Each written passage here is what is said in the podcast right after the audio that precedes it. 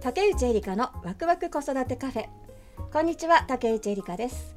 ここでは日々の生活が今より少し楽にそしてより楽しくなるような子育てのエッセンスをお伝えいたします。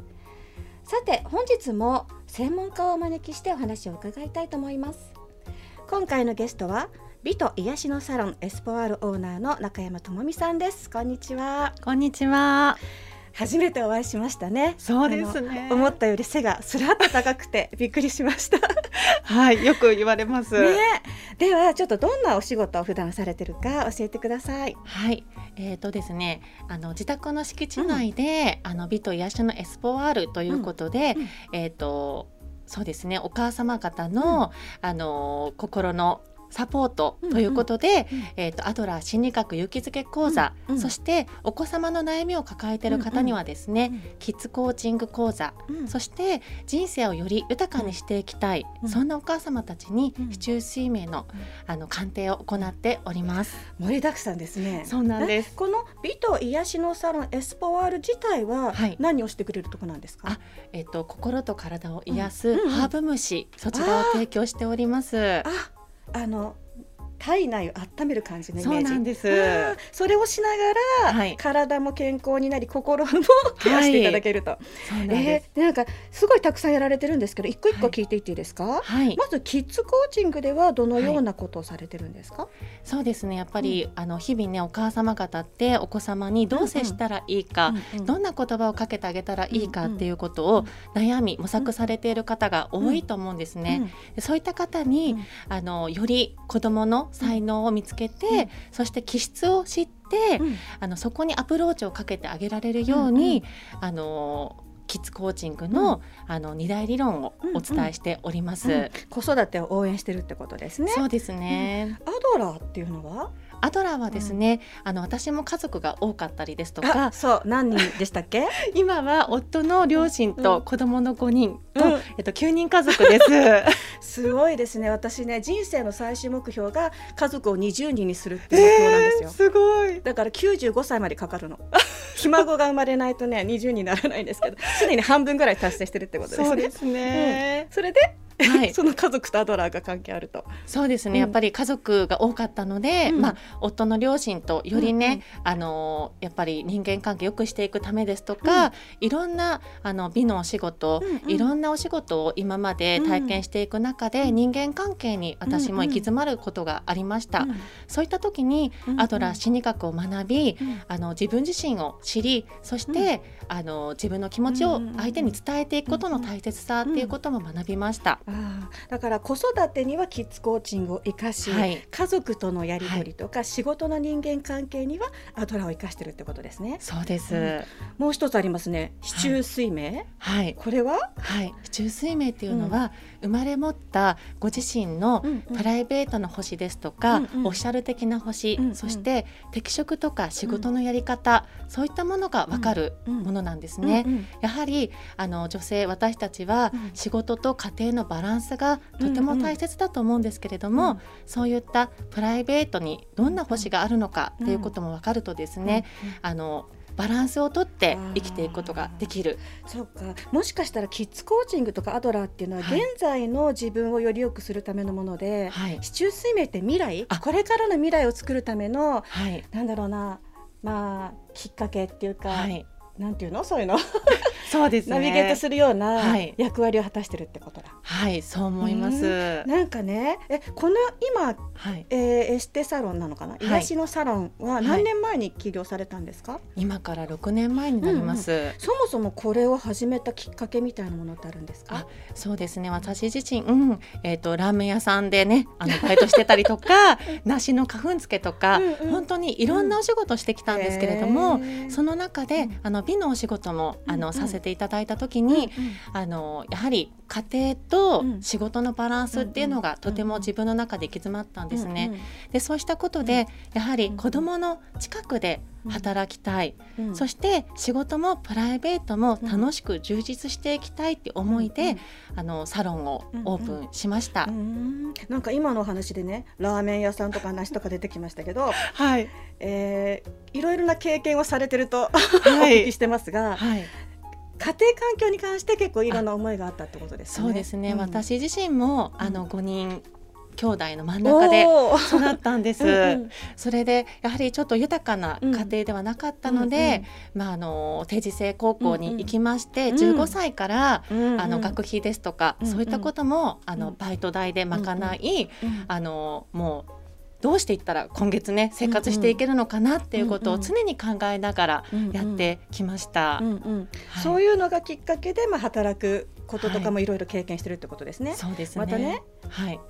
飛行に走ったっていう そうでことも、はい。今から想像つかないですけどね。そうですね、その時はなんかどうしてもこう自分の中でうん。行き詰まりをうんうん。そういった形を通して表現するうんしかなかったのかなと思うんですけれなども、ん。か家庭環境に対して、はい。なんか自分の居場所がなかったり、ええ。うーんもやもやがあったりっていうことかしら。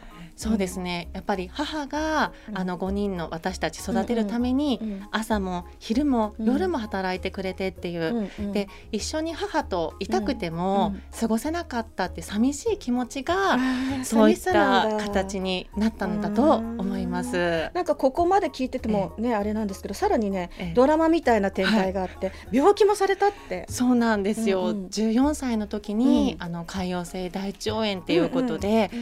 あのまあねあのねすごくこう体に体に不調が起こりまして、うんうんうんまあ、下痢ですとか、うんうん。血便っていうのが続いてへそれで体がとてもね、あの辛い時期がありました。ーうんうんうん。入院生活もすごく長い時期がありました、うんうん。はい。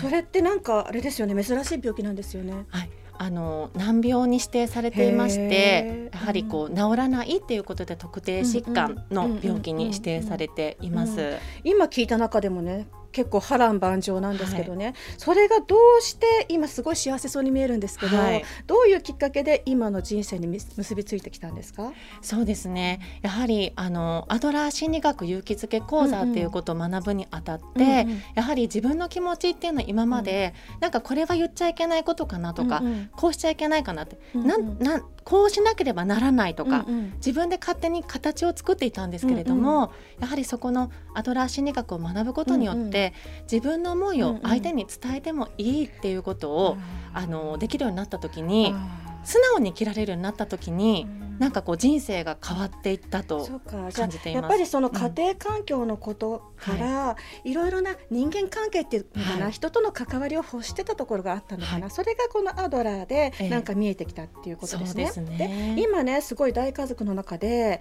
すごく幸せそうに暮らしてらっしゃるんですけどね、はい。そのきっかけとなったご主人はどんな方なんですあか夫はですね、あの夫のまずあの一緒に暮らしている、うんうん。えっとえっと父がですね、中学校のうん。教頭先生やってたんですけど、おー英語の教員で。でそのあの父の姿を見て、うん。夫もうん。英語の教員を目指していました。であの IT 関係の方も得意分野で,、うんうんでしたので、うんうん今はそちらの方でお仕事、あの子供たち5人のためにね、うん。頑張ってくれてるんですけれども、うんはい、もうなんか結婚がええ。何年目でしたっけ、結婚も20年目になりました。すごい若い時に結婚されたっていうことですよそうどういういきさつで出会ったんですか？あそうですね。それは私自身がまあまさにもう飛行にぐれてるあ時に。来ましたね。来ましたね。そうですね。その時にまあお祭りが大好きでですね。お祭りいろんなところに。どうしてでしょうね。そういう人がお祭りにエネルギーを発散したいのかしらね。そうですね。行っていた時に、うんうんまああの夫はアルバイトをしていてっていうことで、うんそこでの出会いだったんですよね。じゃあすごい長い。あれだってですね。飛。行に走ってる時ですよね。そうです。大丈夫でしたご主人ひ引かれませんでした、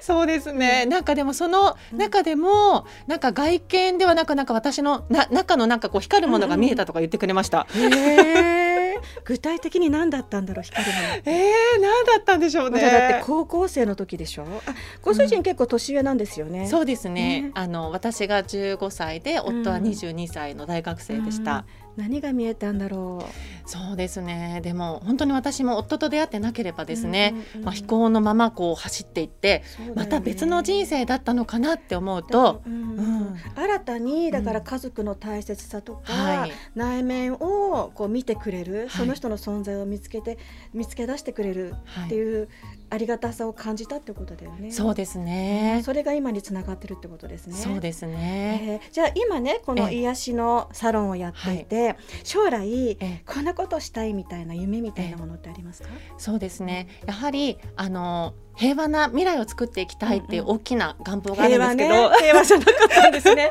うんうんうん。そうでもそこの平和っていうのは、うんうん。やっぱり一個のうん。うん家庭の平和、うんうん。幸せだと思っていまして、うんうん。でその幸せをどこからできるかって言ったらやっぱりお母さんの笑顔だと思うんですよ。うんうん。でお母さんの笑顔があったら、子供もうんうん。パパも、うん。あの頑張っていくエネルギーに変われると思うので、うんうん。やはりそこをね、うん。たくさんの方につないでうん。いきたいと思っています。じゃあ一つね最後にその笑顔になるためにこれだけやってみてっていうアドバイスがあったらお母さんたちに何かありますか？そうですね。やはり自分の好きなことうん。に時間を費やして、そして心を満たすで自分の心のコップをあの満たしてあげて溢れ出たところを、あの大切な人に、うんうんあのエネルギーをね伝えうんてあげるっていうことがうん大切だと思います。もう一個聞いていいですか？はい、えーともちゃんの、はいえー一番幸せなことって何ですか？一つ挙げるとしたら。幸せなこと家族と一緒にいられることです。やっぱりね、よかったですね。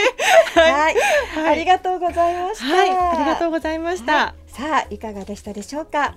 本日のゲストは美と癒しのサロンエスポワールオーナーの中山智美さんでしたありがとうございましたありがとうございました。竹内エリカのワクワク子育てカフェここまでのお相手は竹内エリカでしたまた次回お会いしましょう